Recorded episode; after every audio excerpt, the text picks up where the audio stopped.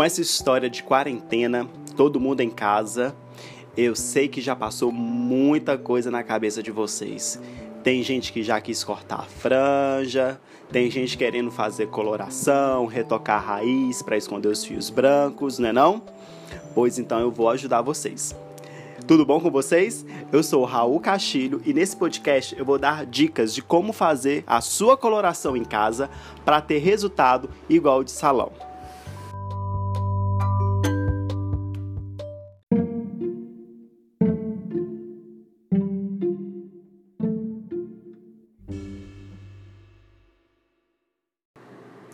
Então, vamos lá, né? Para sua obra de arte, você vai precisar da coloração da massa e do oxidante.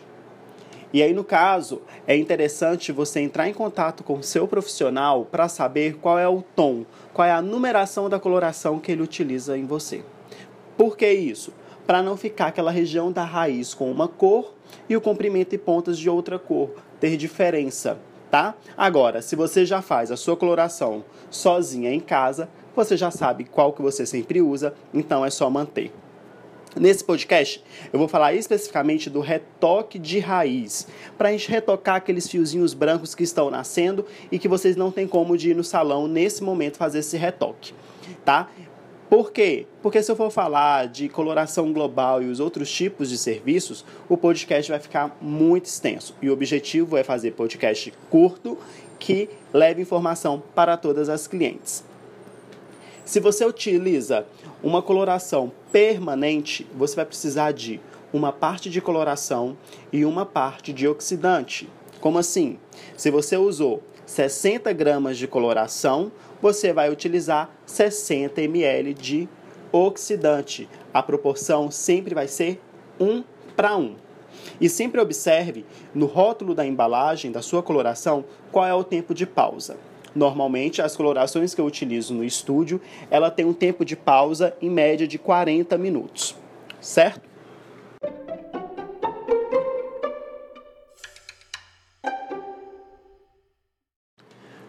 Uma vez que a mistura ela já está preparada, então vamos nos preparar para a aplicação. Eu vou aconselhar vocês dividirem a cabeça em quatro partes, certo?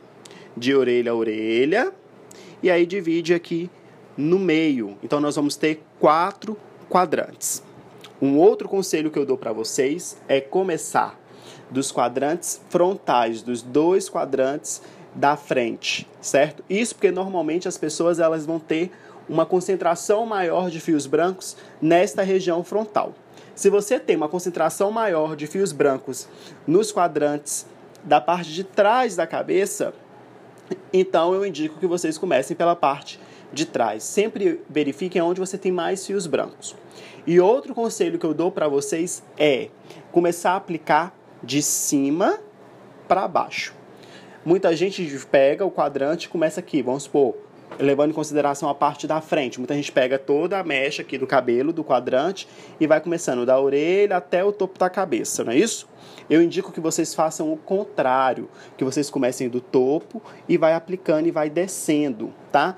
Por que isso? Para que a gente tenha uma pigmentação melhor na região superior da cabeça, aonde nós também vamos ter mais fios brancos. Então a gente vai ter garantia dessa pigmentação, ok? Então comecem aplicando somente ali os dois dedinhos da região da raiz crescida, ok? De cima para baixo, os dois quadrantes frontais e os outros dois quadrantes traseiros, tá ok?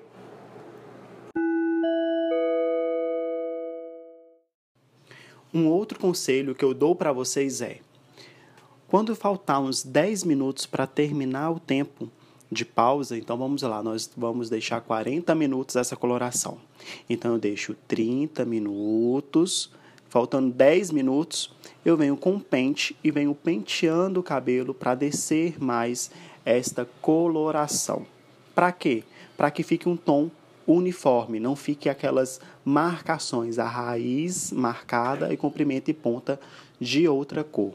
Se você perceber que a coloração ela já está um pouquinho durinha, então eu te aconselho pegar um borrifador e borrifar um pouco de água na coloração para que você consiga deslizar o pente com mais facilidade. Se você utilizar coloração demi-permanente, ou seja, tonalizante, lembre-se que o tempo de pausa ele é menor, normalmente 20 minutos em média. E Fica atenta também à proporção de mistura. Então é sempre bom estar tá olhando a embalagem do tonalizante que você está utilizando. Algumas marcas indicam uma parte de massa para duas partes de oxidante. Eu no estúdio para cobertura de fios brancos utilizo Colotouch, uma parte de massa para uma parte de emulsão a 13 volumes, certo? Que seria 4%. Isso para que eu tenha melhor pigmentação dos fios brancos. Então é sempre bom você ficar atenta às instruções da embalagem também.